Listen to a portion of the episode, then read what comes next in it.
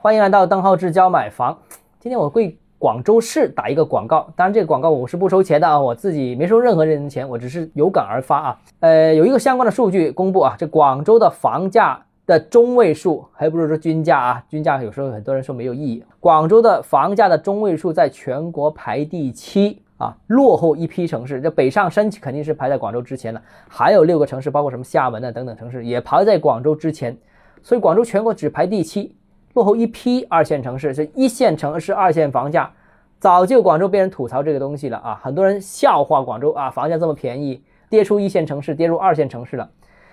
但是我想说，作为一个一线城市，广州的经济不错，你看相关的经济增速也好，无论是总体的也好，人均的也好，或者最近增速也好，经济增速是不错的，比较平稳，比较速度比较快，工资不低啊，人均收入水平。啊，仅次于北上深，然后呢，房价不高，哎，这个很关键哇。别的地方虽然赚多一点钱，但是房价比广州高一倍，你折算下来好像不划算哦。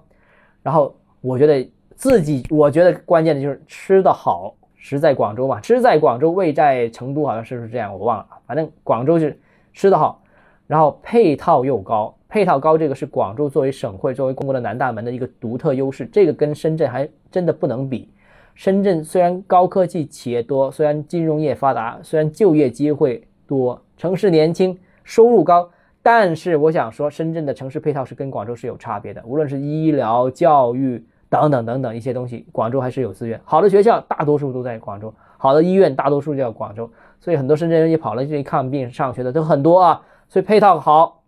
环境也好，南方城市嘛，这个绿化率也高，这也靠海。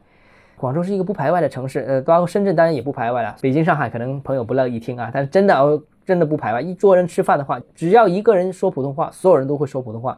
广州人普通话水平比较一般嘛，但是也是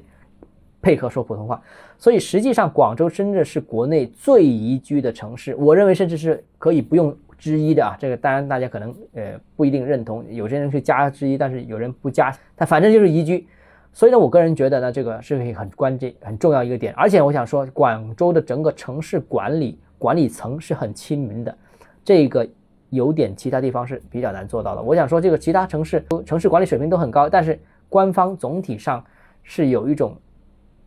管理者的角色，还有这个态度是比较明显的啊。总体上是口吻的态度啊都有官方的感觉，有距离感。广州现在执法机构现在其实没什么距离感，当然有些人也会反对我的说法，我是说普遍情况啊，不是说每一个细节的案例揪出来，就总体水平来说，广州的真正管理水平，甚至是执法工作者有时候执法的时候跟你是商量的口吻的。